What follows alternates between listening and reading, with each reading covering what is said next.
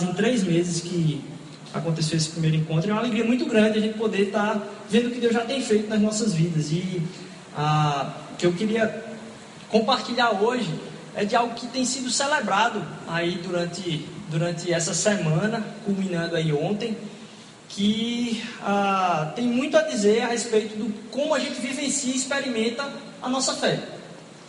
É, é algo que normalmente é tido como anseio pelas pessoas que, que experimentam o Evangelho, é comentado, alguns talvez nunca tenham nem ouvido falar, mas é algo que mexe muito com o coração do povo, inclusive principalmente o povo brasileiro, que é um, um, um povo mais emotivo, um povo mais é, vibrante. Pelo menos é, é assim que, que, é tido, né? O povo brasileiro como um povo vibrante. E ah, alguém aqui já ouviu falar, ou na verdade alguém aqui não ouviu falar a respeito do que é avivamento? Talvez alguns tenham ouvido essa palavra em, em alguns círculos e muitos outros não. O que seria avivamento? Avivamento é quando, pelo menos quando é tido na, na quando a gente fala no meio cristão, é quando Deus de alguma forma derrama na, na vida de um povo, em algum lugar específico, a, o seu espírito de uma forma realizar coisas de maneira muito numerosa. Então a quantidade de pessoas que se convertem é muito grande, a quantidade de pessoas que são enviadas para o campo missionário é muito grande. Algo que Deus faz que diz, nossa, está acontecendo, está todo mundo, todo mundo percebe isso e todo mundo tem uma consciência desse mesmo agir de Deus na vida das pessoas. Normalmente quando se fala é isso. Então quando acontece algo que é, você percebe que tem muita, muita gente sendo convertida ali naquele, naquele local. Você vê pessoas entregando a vida a Jesus, confessando seus pecados abertamente assim, é o que as pessoas chamam de avivamento. E durante o século XX, houve um clamor na igreja por avivamento. Houve esse clamor, assim, na igreja como um todo, por avivamento. E hoje essa palavra ela é tida na, assim, no meio brasileiro como algo como se fosse comum. Então as pessoas fazem conferência de avivamento, fazem é, campanha de avivamento, congresso de avivamento. E falam de avivamento como se fosse alguma coisa que a gente pudesse trazer e experimentar de forma a, vamos dizer assim, trazer êxtase para o nosso coração. E muito disso do que tem sido feito, talvez na maior parte das igrejas que se fala a respeito disso, é tratando como se fosse algo que você conseguisse experimentar, você ficasse em êxtase, e é uma coisa que você não consegue explicar. Você vai para lá, tem uma experiência maravilhosa com Deus, não consegue explicar porque aquilo está acontecendo, e você tende a convocar outras pessoas para vivenciar aquilo com você, mas é algo que, o cara é muito supernatural, é algo supernatural. Então você vê as pessoas falando muito em palavras, ah, principalmente nos televangelistas, em pessoas que pregam o evangelho em, em, na televisão, em descer fogo do céu, em você receber a unção do Espírito, você receber o poder que vem de Deus através do Espírito Santo na sua vida. E a gente é, se ajunta e faz alguns cultos desse, de avivamento para trazer isso para a vida das pessoas. E eu queria meditar com vocês hoje no que é o significado do avivamento e como isso pode ser experimentado nas nossas vidas. E vocês vão ver que talvez essa, essa frase não nem se encaixe no, no no, na nossa reflexão aqui hoje. E aí eu queria que vocês, se puderem abrir, abrir comigo lá em, em Isaías 6, de 1 a 3. Eu vou colocar aqui já já o, o, o versículo, tá, tá pronto aí, já, já já a gente vai colocar aí, mas antes eu queria orar, para que Deus pudesse estar nos direcionando nesse momento, numa uma reflexão tão, assim, eu, eu acredito como importante para nos guiar aqui entender como a gente deve vivenciar e experimentar o Evangelho no nosso relacionamento com Deus. É, oremos, Senhor Jesus, eu te agradeço por essa noite. Eu te agradeço por todas as pessoas que o Senhor trouxe aqui, Senhor Deus. Te, te peço, Senhor Jesus, que esse momento não seja em vão nas nossas vidas, Pai, que não seja mais ouvir alguém falando algo que não tem importância, Senhor Deus, ou que tem importância, mas que é simplesmente moralista, Senhor Jesus. Faz com que isso possa transformar o nosso experimentar de relacionamento contigo, que a gente possa entender a nossa fé e a relação que o Senhor quer ter conosco de uma forma diferente, Senhor Deus, a aprofundar esse relacionamento a experimentar mais do Senhor, Senhor Deus. Que o nosso coração possa sair daqui cheio, Senhor Deus, do, do Teu Espírito, da Tua alegria, para experimentar a nossa semana de uma forma diferente também. Em nome de Jesus. Amém. E a gente estava falando que isso a gente já ouviu falar, né? A respeito do avivamento. E o mover do Espírito, ele tende a ser confundido nesses lugares onde se fala tanto de avivamento com algo que gera uma bagunça, gente gritando, gente falando de forma desordenada.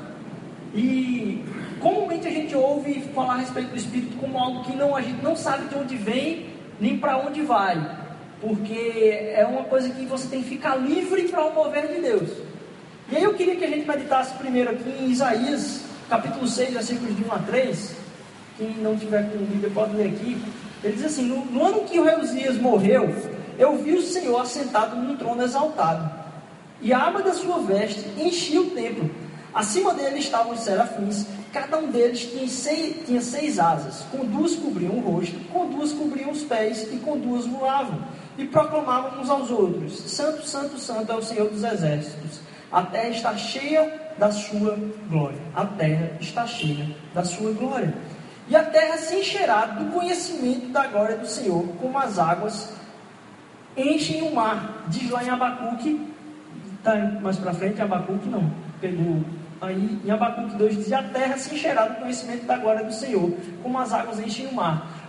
E outro versículo, no mesmo livro de Isaías, diz: Ninguém fará mal nenhum. Isso ele está falando da unção que vai ser recebida pelo Messias nem destruirá coisa alguma em todo o meu santo monte, pois a terra se encherá do conhecimento de, do Senhor, como as águas cobrem o mar. Então, no Antigo Testamento, está se falando de um momento onde a terra toda vai se encher do conhecimento de Deus, vai ter essa experiência com Deus. E lá em Atos capítulo 1, versículo 8, Jesus, não tem esse texto aí não, tá? Isso aqui só acompanha, uh, acompanha eu, eu lembro aqui a minha leitura mas receberão poder quando o Espírito Santo descer sobre vocês, e serão minhas testemunhas em Jerusalém, em toda a Judéia e Samaria e até os confins da terra. Giovanni, se começar a chover e molhar aí, pode tirar o, o, o, o data-chuva aí, senta para cá, o pessoal fica bem livre. Normalmente chove até aqui só, então não se preocupe não. É... E ele fala de um momento onde as pessoas vão receber o poder do Espírito Santo e elas vão ser testemunhas de Deus em Samaria, Jerusalém, toda a Judéia, até os confins da terra. O que seria esse receber o poder do Espírito Santo de Deus?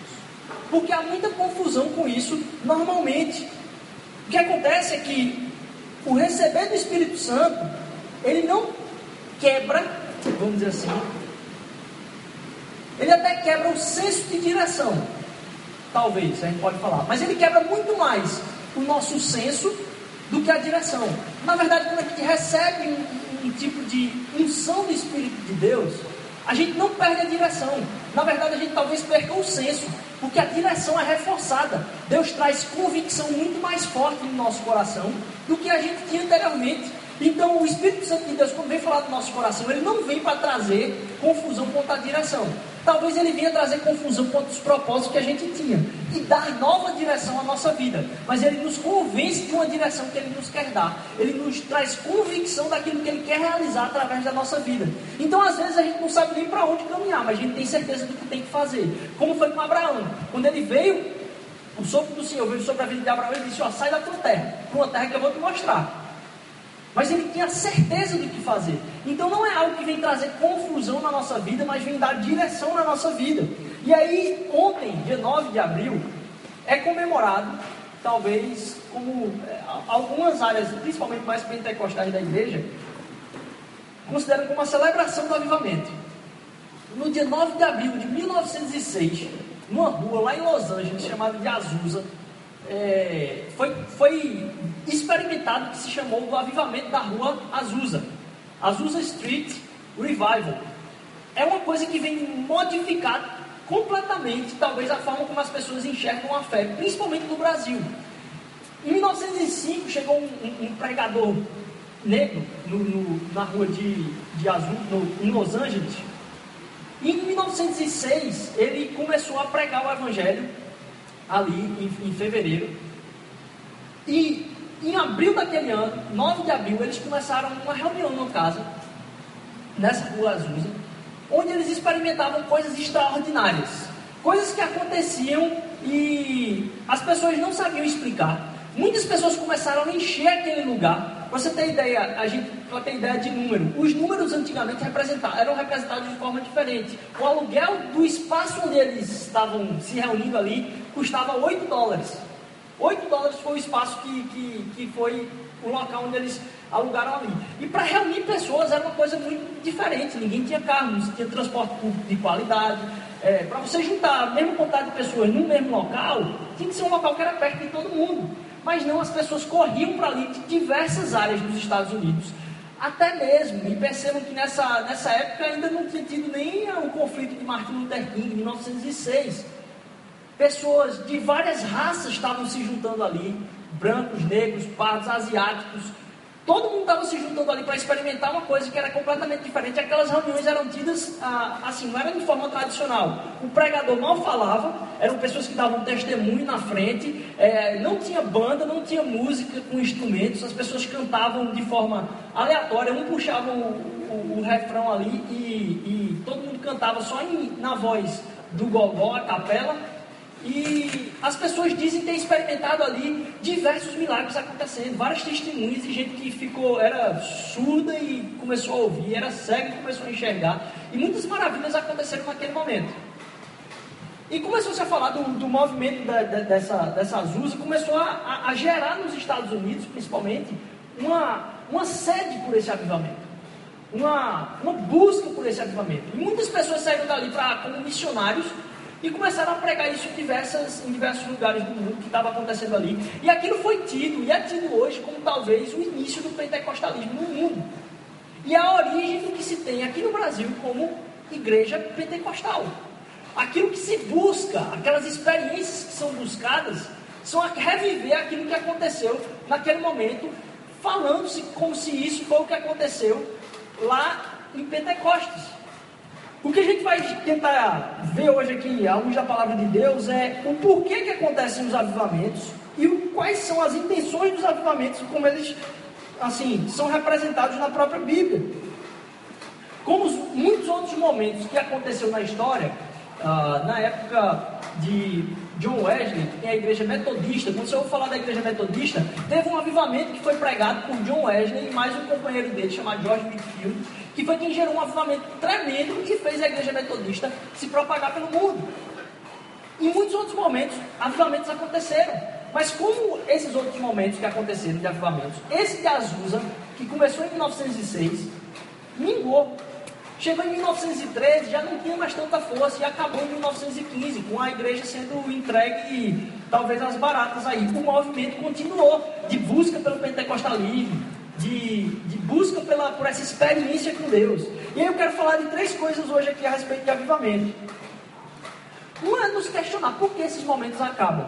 E aí eu quero falar do avivamento e o espírito, o avivamento e a fonte, e o avivamento e o propósito. Qual é o espírito do avivamento, qual é a fonte do avivamento qual é o propósito do avivamento.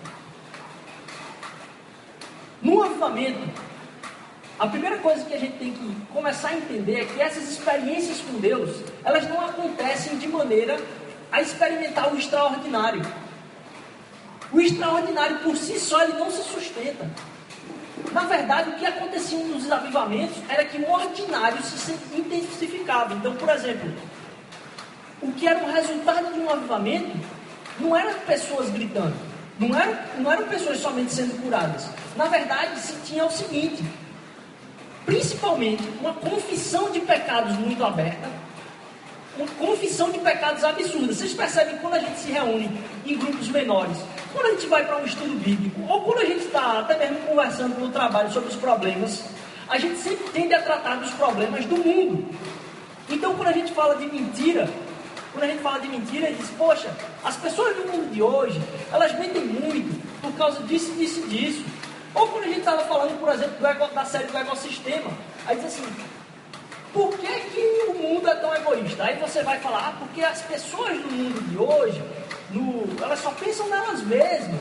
A gente tende a falar sempre em terceira pessoa, como se as falhas de caráter, de egoísmo, de egocentrismo, de mentira, de adultério, nunca tivessem acontecendo na vida da gente. Como se a gente nunca desviasse os olhos para contemplar coisas que a gente não deveria contemplar. Como se a gente nunca tivesse idolatrando coisas que a gente nunca deveria idolatrar. E a gente começa a perceber que aquilo que a gente fala a respeito dos problemas do mundo sempre são os problemas do mundo, mas nunca são problemas de caráter nosso. Como a gente fala desse jeito, o que, que acontece? Deus nunca consegue tratar o nosso problema. E aí no evangelicalismo brasileiro a gente tende a colocar como se tudo fosse problema do diabo. Aí isso aqui é, rapaz, isso aqui é o intento do inimigo na sua vida. Isso aqui é o inimigo arrodeando a sua vida para lhe derrubar. É verdade. Mas o inimigo está usando brechas que você tem no seu próprio caráter, que você não rendeu ainda a Deus. E a gente tem muita dificuldade de sacrificar algumas áreas da vida da gente a Deus e acaba culpando o mundo como um todo. E acaba um bocado de igreja falando de como o mundo é ruim, de como o mundo. E a gente está aqui sonegando imposto, a gente está aqui. É, tem gente que tem problema com a área sexual e a gente não trata que a sexualidade é um problema do mundo, a homossexualidade não é um problema nosso. A mentira é um problema do mundo, a mentira não é um problema nosso. A administração financeira é um problema do mundo, não é um problema nosso. Quando Deus colocou tantos bens na nossa vida, será que a gente honra mesmo a Deus? Pensando em tudo que Ele nos colocou, como é que eu posso usar tudo que Ele me deu da melhor forma possível? Não, a gente pensa normalmente em usufruir daquilo que, daquilo, tudo que Deus deu na minha vida. Mas não como eu posso utilizar aquilo para abençoar a vida de outras pessoas. Então a gente acaba tratando das coisas que são extraordinárias esquece do que é ordinário e experimentar uma comunhão com Deus na simplicidade em confessar nossos pecados mais uns aos outros, em poder ligar para a pessoa e dizer, rapaz, hoje aconteceu isso, isso comigo, eu vacilei. E a pessoa poder retribuir aquilo em oração, dizendo, meu irmão, eu estou aqui com você, porque eu sei que essa área da sua vida é um problema, e eu tenho essa área da minha vida que é um problema. Eu preciso de você para tratar ela na minha vida. Então eu acabo dando uma ênfase muito grande ao extraordinário e esqueço que o avivamento vem quando o ordinário ele acontece de maneira absurda. Quando eu experimento o ordinário da vida cristã, é que eu consigo enxergar o avivamento.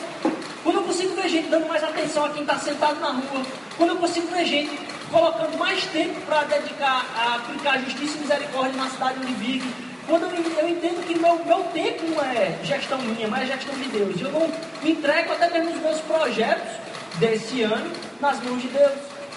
Então, se todo mundo começasse a fazer isso de forma ordinária e mais intensificada, a gente experimentaria um avivamento. E a gente percebe a confissão do pecado porque tem um outro fator que é ordinário e que é colocado em prática novamente, que é a experimentação da graça. A gente começa a ser mais gracioso e menos, juiz sobre a vida das pessoas. A gente começa a deliberar a graça, a gente começa a ser mais generoso com a vida das pessoas em todos os âmbitos, inclusive financeiro. Em olhar para o outro com mais graça, entender, Senhor, o Senhor quer usar isso que o Senhor me deu para abençoar a vida desse que está comigo aqui. Que a graça é o caminho, é o meio com o qual Deus comunica o amor dele na vida das pessoas. Então a primeira coisa é que o avivamento, o espírito do avivamento não é um experimentar o extraordinário, mas é intensificar a experiência do que é ordinário e a gente não aproveita. E Deus derramou de graça ali. Tem uma coisa que Deus, isso aqui outro sermão, mas tem uma coisa que Deus derrama sobre a vida da gente, se a gente pedir é sabedoria. Ele diz, ó, oh, tá gritando nas esquinas e isso eu digo a vocês. Pode pedir que eu dou. Isso aqui pode pedir de roto que eu vou dar. Isso aqui eu não. Assim, eu disse, ah, não sei se é o momento. Não, Deus derrama sabedoria, aquele clama a ele. E a gente não aproveita. Então, experimentar o ordinário, intensificar isso na vida da gente, na caminhada com Deus, é o que vai trazer avivamento para a nossa vida. Esse é o espírito do avivamento. E a gente não pode confundir isso com ah, não levar em conta aquilo que vai trazer de poder com isso. Porque quando você gasta tempo com uma pessoa, no seu trabalho, por exemplo, você vai ver Deus ministrar cura na vida dela. Abre o seu ouvido essa semana para saber o que é que alguém está passando durante a semana dela. Você vai ver Deus ministrar cura na vida daquela pessoa só em você abrir o seu ouvido. Então a gente deixa de lado o ordinário e fica clamando por coisas extraordinárias, quando uma intensificação desse ordinário traz o espírito do avivamento. Então o espírito do avivamento é intensificar a nossa experiência ordinária com Deus, o nosso caminhar diário com Ele. A outra coisa é a fonte do avivamento. E a fonte do avivamento não é a experiência, é a palavra de Deus. Porque aqui está o cerne do motivo pelo qual esses movimentos de avivamento eles cessam, eles acabam, eles minguam, eles diminuem. O que, que aconteceu? Nesses momentos onde você percebe que Deus está fazendo um mover ali de forma diferente, as pessoas estão cuidando umas das outras, as pessoas estão recebendo milagres, as pessoas estão ah, mais graça na vida umas das outras. Aqui é um ambiente que é diferente, você percebe isso? Quando as pessoas começaram a enxergar isso, começam a ter visitante disso, começa a observar. O que está acontecendo aqui? Está acontecendo isso, isso, isso e isso. Daqui a pouco, essas pessoas que viram aquilo acontecer, dizem, nossa, eu preciso daquele pregador na minha igreja. Como se fosse a pessoa que é o ministro do avivamento e não o Deus da pessoa que é o ministro do avivamento. Então as pessoas começam a ser convidadas para pregar aquela mesma coisa em outros lugares. Como se a gente pudesse colocar uma metodologia no avivamento de Deus. Por isso que a gente enxerga hoje nas igrejas muita coisa que a pessoa pega e diz: Eu vou fazer isso na minha igreja, porque se eu fizer isso na minha igreja, Deus vai derramar o Espírito dele. Se eu fizer isso, isso, isso, se eu tiver esse programa, essa campanha, esse tipo de louvor, essa pegada musical, esse tipo, Deus vai movimentar alguma coisa na minha igreja por causa disso. Talvez consiga até encher ou atrair pessoas, mas a gente vai ver um pouquinho que não se trata só de atrair pessoas, mas transformar pessoas, porque a experiência do avivamento não está na própria experiência. Porque muitas pessoas começaram a ver que isso acontecia e elas foram àquele local buscando a experiência. Quando acaba a experiência, elas saíram do mesmo jeito que elas entraram. Então se tentou manter durante o tempo dos avivamentos a experiência e não a entrega a Deus. A experiência e não ao Deus da experiência. A experiência ela aponta para uma coisa que é maior que ela mesma. Então, quando a gente experimenta aquele momento na presença do Senhor, a gente não experimenta o momento, a gente experimenta o Senhor no momento. E se a gente buscar de novo o momento, a gente não vai conseguir. Isso aqui é uma pregação, talvez, sobre um outro tema, sobre um outro livro. É, mas talvez vocês vão ver usar essa mesma ilustração em outro momento. Que é, você já teve algum tipo de brincadeira quando você era criança? Que você achou fantástico, assim. Você passou a noite toda brincando aquilo com seu amiguinho, com a sua amiguinha, sei lá, quando você era bem novinho. E aí quando você, sua mãe bota você, tem que dormir, menino, tem que dormir, menino, tem que dormir, menino. Você nada lá acordado, pentelhando a mãe. E aí de hora você vai ter que dormir, vai pra cama mesmo. Quando você acorda no outro dia, a primeira coisa que você quer é se levantar para continuar brincando. E aí quando você que experimentar a mesma brincadeira de novo, você não tem a mesma experiência que você teve na vez anterior ou qualquer tipo de coisa que você tenha experimentado e você tenta reproduzir aquilo que não tem. É porque a experiência, ela não está na própria experiência. Ela aponta para algo que é maior do que a experiência. É para o Senhor da experiência. Então, quando a gente vai presenciar um pôr do sol, não é pelo pôr do sol, é pelo Senhor do pôr do sol. Quando a gente enxerga o Criador do pôr do sol no pôr do sol, é que a gente consegue dar glória repetidas vezes. Que a gente consegue experimentar aquele momento de forma constante porque não está na experiência. E aí as pessoas começaram a, a botar na gaiola Deus. A, a dizer, Deus se comporta, o Espírito do Senhor se comporta dessa e dessa maneira. Então, quando um ajuntamento acontece essa manifestação, essa manifestação e essa manifestação, é que ali o Senhor está presente. E as pessoas começaram a engaiolar o negócio. Então foram escritos livros sobre avivamento. Foram, tiveram pessoas que eram conferencistas de avivamento para tentar experimentar a mesma coisa. Quando isso não é experimentado por metodologia, é uma dádiva que a gente recebe de Deus. A única coisa que a gente pode fazer com relação ao, ao, ao avivamento é clamar por Ele na nossa vida. Que o Senhor torne meu coração mais confesso dos meus pecados, que o Senhor me torne mais servo dele, que o Senhor me torne um coração mais gracioso em relação às pessoas, em direção à vida daquelas pessoas. Que eu não pense mais tanto em mim mesmo, mas é um clamor que eu peço para que Deus me dê e derrame graça sobre a minha vida. Não uma metodologia que eu aplico em culto para que as pessoas experimentem. E quando eu penso que eu consigo criar um método para isso é que eu demonstro como eu não estou preso a uma experiência com Deus, mas eu estou preso a uma experiência. Então a ministração da palavra constante e eu vir buscar a palavra de Deus é que me direciona para o avivamento. Não quando eu venho simplesmente para experimentar um Deus na experiência de um culto diferente. Quando eu começo a entender isso, eu começo a ver que Deus pode se comunicar comigo e manifestar o amor dele na vida de outras pessoas no meu dia a dia. Eu fui eu fui, eu sou uma pessoa que sou muito movida por música. Deus fala muito comigo através de música. Demais, assim. Eu tive a, assim, a graça de experimentar o, o, estar num show de uma banda que é uma das que eu mais gosto, talvez a que eu mais gosto essa semana. E assim, é a banda que hoje é a top da top da top, talvez mundial, assim, em questão de propaganda. E talvez uma das que mais influencia as pessoas. E aí eu estava lá naquele momento, ah, num estádio lotado, onde pessoas estavam fazendo fila desde 8 da manhã até as 7 da noite, um estádio lotado de pessoas, e aquela banda entra, quando ela começa a, a, a tocar, as pessoas vão ao delírio. E é assim, um show super produção, com pirotecnia, fogos, papel caindo do céu, tudo colorido, pó de tinta sendo jogado nas pessoas, assim, ao mesmo tempo, sincronizado com a música.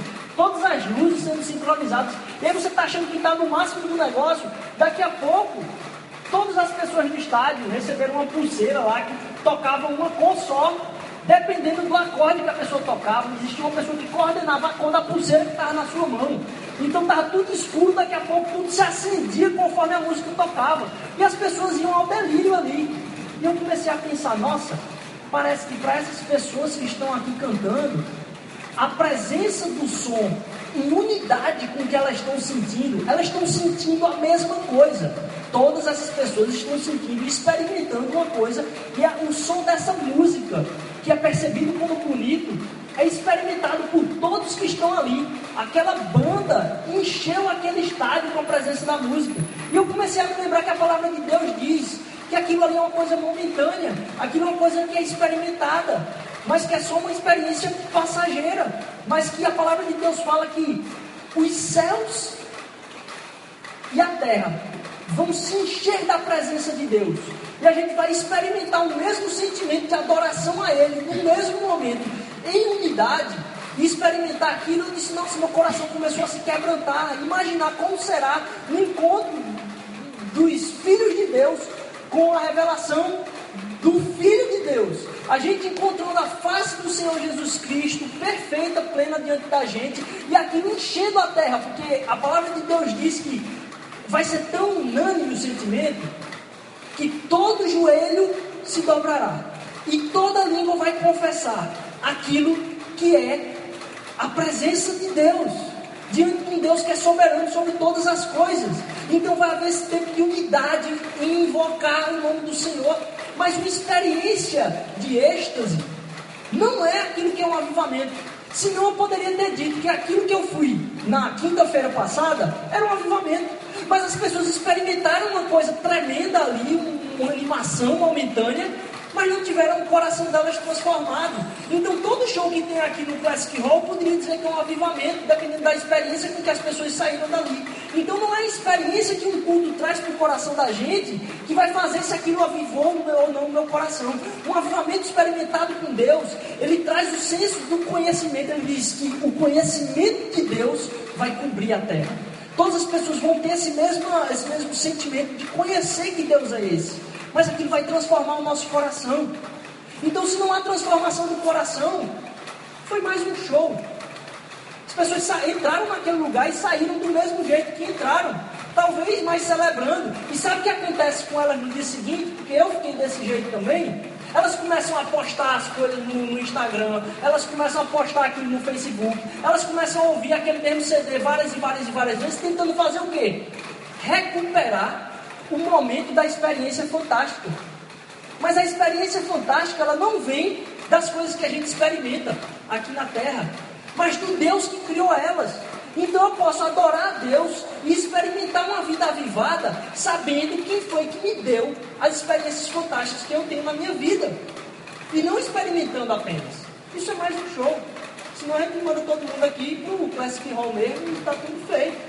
Mas não, a gente quer gerar um lugar onde as pessoas tenham um encontro com Deus a ponto de terem a vida avivada e abençoar a vida de outras pessoas.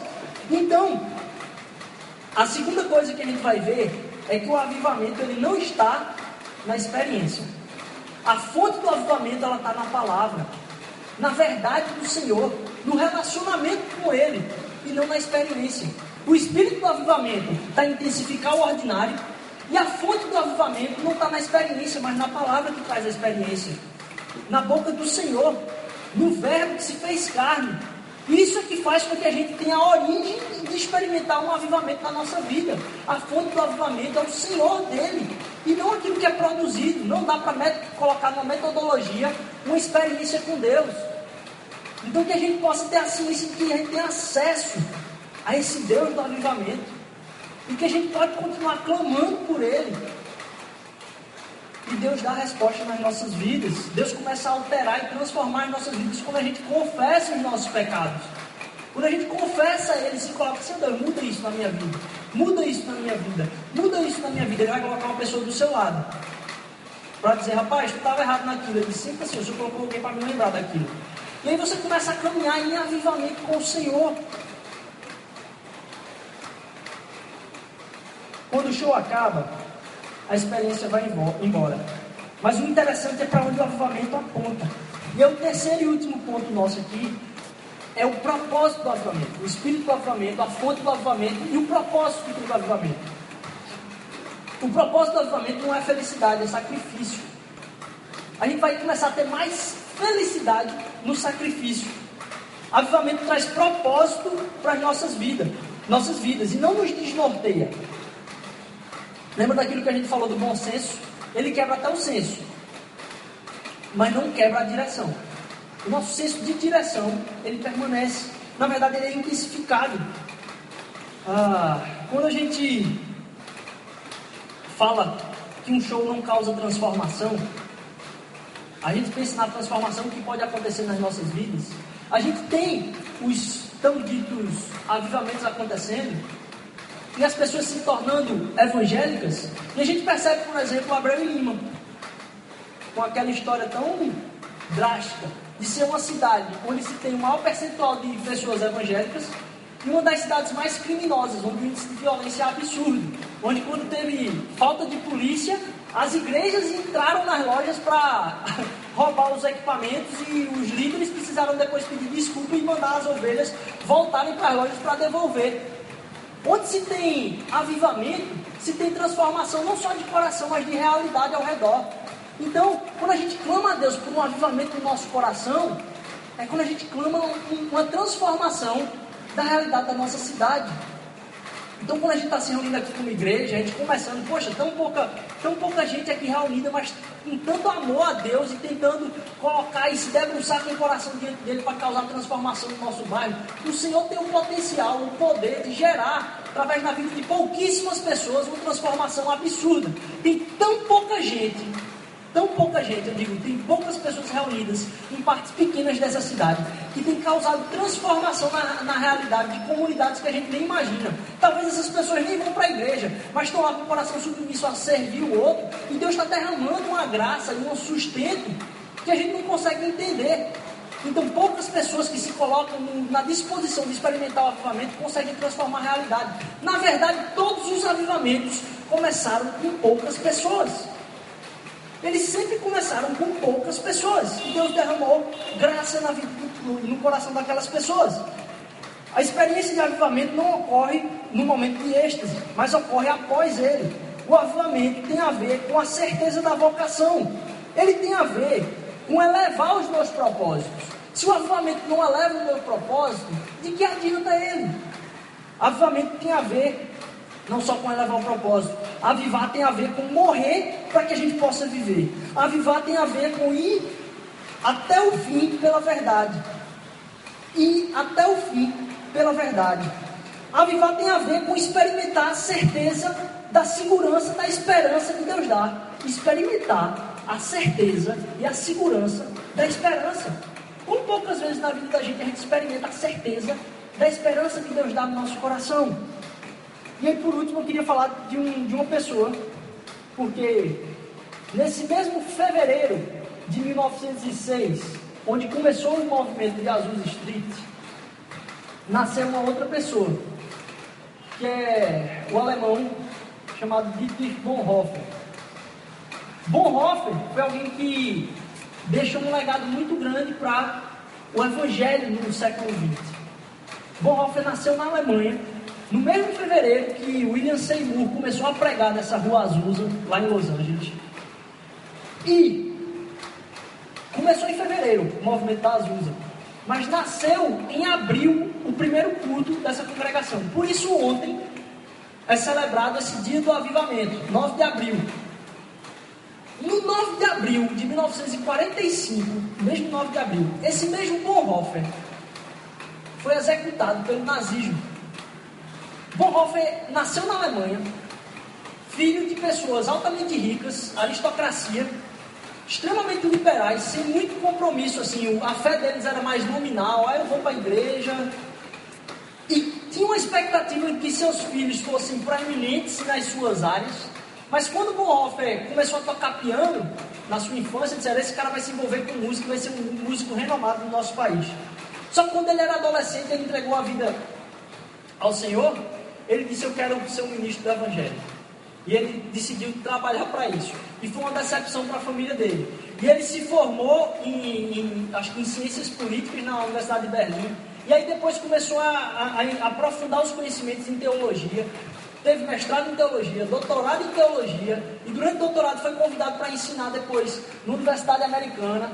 E aí ele começou a experimentar naquele momento o crescimento do nazismo na Alemanha. E ele percebeu que ele não podia deixar os seus irmãos sozinhos nessa batalha. Ele chegou a voltar, trabalhar com, com, com algum projeto assim de contra-nazismo, mas depois retornou para uma, uma, uma universidade grande lá nos Estados Unidos, onde ele estava ensinando, e aí Deus incomodou o coração dele e disse: Rapaz, eu não vou ter condição de reconstruir o meu país se eu não estiver junto com os meus irmãos agora, batalhando por um país mais justo. Eu não consigo ficar nesse país aqui no conforto. Eu preciso voltar para lá, porque o Evangelho me chama um discipulado do Senhor a experimentar os sofrimentos dele também. E aí, contra todas as pessoas que estavam acompanhando, ele disse: Rapaz, não volte para lá, você vai morrer. Não volte para lá, você vai morrer. Não volte para lá, você vai morrer. E ele volta para a Alemanha e começa a ajudar judeus a saírem da, do campo assim, de influência do nazismo e fugirem para a Suíça. E ele é preso preso em 1943, passa dois anos na prisão, escreve textos belíssimos chamados Cartas da Prisão de Bonhoeffer, escreveu livros que impactam a vida da comunidade cristã hoje de forma absurda. Em 1945, ele é levado à execução. De uma forma que, assim, sem ter defesa, é contado que há um relato, alguns dizem ser mais mítico, mais lendário, assim, a respeito da vida dele, mas que um dos médicos do campo de concentração no qual ele estava nos últimos momentos é, disse que ele foi levado para a corte marcial sem direito à defesa e entre a porta aberta ele conseguiu ouvir naquele momento ali é, o, o Bonhoeffer se ajoelhar e orar fervorosamente a Deus, fervorosamente ao Senhor, num momento onde tinha certeza da morte dele. E aí em seguida ele sobe os locais lá para ser enforcado. E antes de ser enforcado, ele começa a clamar ao Senhor de maneira certa e fervorosa novamente. E ali ele morre rapidamente, na, no, no, sendo enforcado. Poucos meses depois, poucas semanas depois, algumas cidades, inclusive a que ele estava, foi libertada pelo fim da guerra. E poucos meses depois, a guerra acabou, 1945. Percebam, mesmo 9 de abril, avivamento na Rua Azusa, e a gente está falando de um outro 9 de abril agora aqui, de alguém que saiu de um país de conforto para experimentar um sacrifício em detrimento de, um, de uma libertação do povo, por amor a outras pessoas. E aí eu consigo falar novamente de avivamento. A vida de Bonhoeffer, nesse mesmo dia, me relembra um outro avivamento. Um avivamento que aconteceu no coração de Bonhoeffer e experimentou o propósito do avivamento. O propósito do avivamento nos leva a uma vida muito mais de sacrifício do que de conforto. E percebam, a, a busca pelo conforto próprio não parece estar levando a gente a lugares seguros, a lugares bons. E a gente continua insistindo nisso. A intenção de Deus para as nossas vidas é que a gente experimente com Ele muito mais uma aventura do que uma vida relaxada. Porque percebam, hoje a gente não vive em guerra. E como é que a gente tem tanta gente com síndrome de medo? E a gente experimentava pessoas que viviam em épocas de guerra e não tinham essas loucuras que atingem o nosso, a nossa mentalidade, como a gente experimenta hoje na nossa sociedade. Estar com um senso de segurança humano no coração da gente não traz segurança e não tira o medo do nosso coração. É experimentar o propósito de Deus que coloca a nossa vida no temor do Senhor e nada mais. Coloca a nossa vida no temor do Senhor e nenhum outro temor. A gente se enche da plenitude desse coração avivado e começa a experimentar o Evangelho de uma forma mais certa, de viver uma vida mais plena, de viver uma vida mais sacrificial. Porque quando Deus coloca a certeza de um sacrifício, e aí todo mundo tem diversos níveis de coisas que podem ser sacrificadas, mas que você sabe que você está preso a elas. Não consegue dar um passo a mais no relacionamento com Deus porque está preso a coisas que não quer sacrificar. E Deus quer que a gente tenha uma experiência de vida de sacrifício maior, não é porque Ele quer ver a gente sofrer, é porque Ele quer ver a gente experimentar um relacionamento maior com Ele, quer ver a gente confiar mais nele. Quando a gente dá esse salto de sacrifício, a gente pega na mão de Deus e a gente experimenta um relacionamento muito maior com Ele, a gente aprofunda e mergulha nesse relacionamento.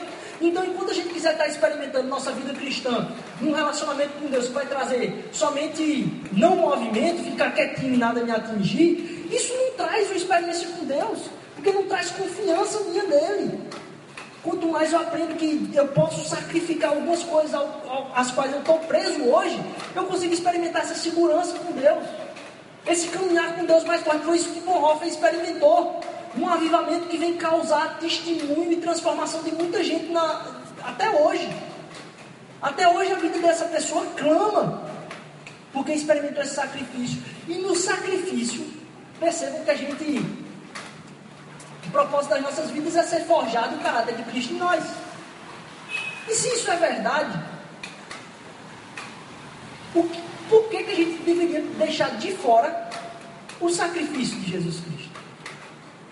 Se o caráter de Jesus tem que ser formado em nós, porque a gente tem que ser, nós temos que ser pessoas que não estão dispostas a soltar nada da nossa vida. A gente está sempre querendo ganhar para a nossa vida e não perder para sacrificar em prol do outro, em prol do reino de Deus. Será que Cristo está sendo formado em sua totalidade na nossa vida? Ou a gente tem que começar a perceber coisas que a gente pode dar um salto de sacrifício nas mãos de Deus para começar a abençoar a vida das outras pessoas. E quando a gente dá esse salto de sacrifício, muitas vezes a gente não percebe o quanto Deus quer agir, porque a gente se depara com as angústias que vêm devido àquele sacrifício. E é nessas angústias que Deus trabalha. Porque se não houvesse angústia, não era sacrifício. Se fosse dar um passo tranquilo, não era sacrifício. Então, quando vem um momento de angústia, e a gente percebe até mesmo no sacrifício de Jesus, quando ele vai para o Getsemane, um coração tenso diante do Senhor pelo momento que ia experimentar o sacrifício. E a gente, quando se predispõe ao sacrifício, começa a vir coisas na vida da gente assim, está dando errado. Não sei porque que eu fiz isso. Mas não, aquilo é confirmação de Deus para trabalhar uma confiança maior ainda. Para que esse sacrifício possa ter obra completa nas nossas vidas. E aí percebam, Deus usou o sacrifício dele. Imagina, a pessoa que tem tudo para ganhar o quê? Para ganhar o quê? A gente. A nossa vida é tão valiosa para Deus que Ele sacrificou tudo que Ele é para se tornar um quase nada aqui na terra, um ser humano, em comparação a Deus, isso é quase nada. Para que pudesse se sacrificar por nós. Então Ele sacrificou por algo que Ele tinha tudo a perder. E quando eu entendo esse sacrifício, me coloco em que posição de sacrifício? Em alguém que pode sacrificar-se, não porque vai perder alguma coisa, mas porque já ganhou. Porque aquilo que a gente tem a ganhar é o próprio relacionamento com Deus, um aprofundar e entender mais quem Ele é. Então Deus perdeu tudo para conseguir a gente, e a gente perde pouca coisa da nossa vida para ganhar Ele. Nosso sacrifício vivo, nosso sacrifício santo e agradável a Deus, é que a gente entenda o conhecimento dele, que um dia vai encher toda a terra, que ele possa estar trabalhando no nosso coração e avivando o nosso coração. Então, se a gente não está aqui em clamor por um avivamento, não tem sentido, porque Deus tem que transformar o nosso, nosso ser pelo espírito do avivamento, para que a gente busque mais a fonte do avivamento e que a gente possa ter mais propósito de avivamento. A minha oração é que Deus possa trazer avivamento nas nossas vidas, mas que a gente entenda os propósitos do avivamento de Deus nas nossas vidas isso possa dar direção a gente com um ímpeto muito maior, uma ousadia muito maior do falar do amor dele, que ele já transformou nossas vidas. Não tem para que a gente ficar inseguro, porque o único temor que a gente tem é do Senhor. um temor de caminhar na segurança dele, entender que ele é que vai guiar os nossos passos. Então, minha oração é que a presença do Senhor, Deus, possa estar preenchendo nossas vidas, que o avivamento dele, o conhecimento dele possa penetrar o nosso coração e que a gente possa realmente experimentar esse avivamento. E que as nossas vidas não possam sossegar sem clamar por esse avivamento. Não é que a experiência disso vai dar o direcionamento. Não. É porque o nosso clamor deve ser sempre esse. E que Deus traz ele quando a gente clama. Com que a gente possa ser uma comunidade que esteja clamando por isso. Mas não por experimentar alguma coisa, mas por derramar amor no coração de todos nós aqui. Que a gente possa derramar mais graça na vida uns dos outros. E a gente possa confessar nossos pecados abertamente. Como é livre isso. Deus quer dar liberdade e a gente se coloca nas algemas de achar que as outras pessoas vão nos julgar. Que a gente possa ter liberdade de confessar os nossos pecados, sabendo que há um redentor para ele. Amém. Vamos orar. Senhor Deus, nos aviva, Senhor Deus. Como diz o, o hino, Senhor Jesus, essa é a nossa petição, Senhor Deus. Derrama um fogo, Senhor Jesus, mas é um fogo que vem aquecer o nosso coração, Pai. Vem aquecer o nosso coração em relação ao Senhor, Pai. Entender a fonte do teu avivamento, entender o espírito do teu avivamento, entender o propósito do teu avivamento, Senhor Deus. Nos dá uma vida mais sacrificial, Senhor Deus. Nos dá uma vida em que a gente possa mais se aventurar, Senhor Deus, porque o teu propósito para as nossas vidas foi uma vida de aventura, Senhor Deus, e não uma vida cômoda, Senhor. Nos faz perceber onde estamos sendo cômodos, Senhor Deus, porque quando a gente é mais cômodo, Senhor Deus, é que a gente tem mais medo, Senhor Jesus.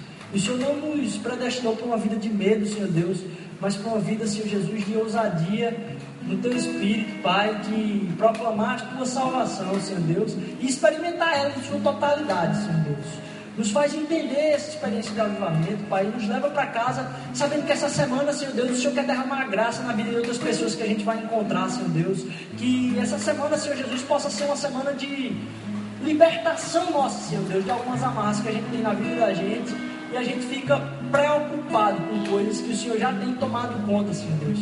O Senhor tem nos trazido em momentos de angústia, justamente porque o Senhor nos colocou no propósito de sacrifício, Pai. Nos faz nos sacrificar mais, Senhor Deus, para que a gente possa experimentar, Senhor Deus,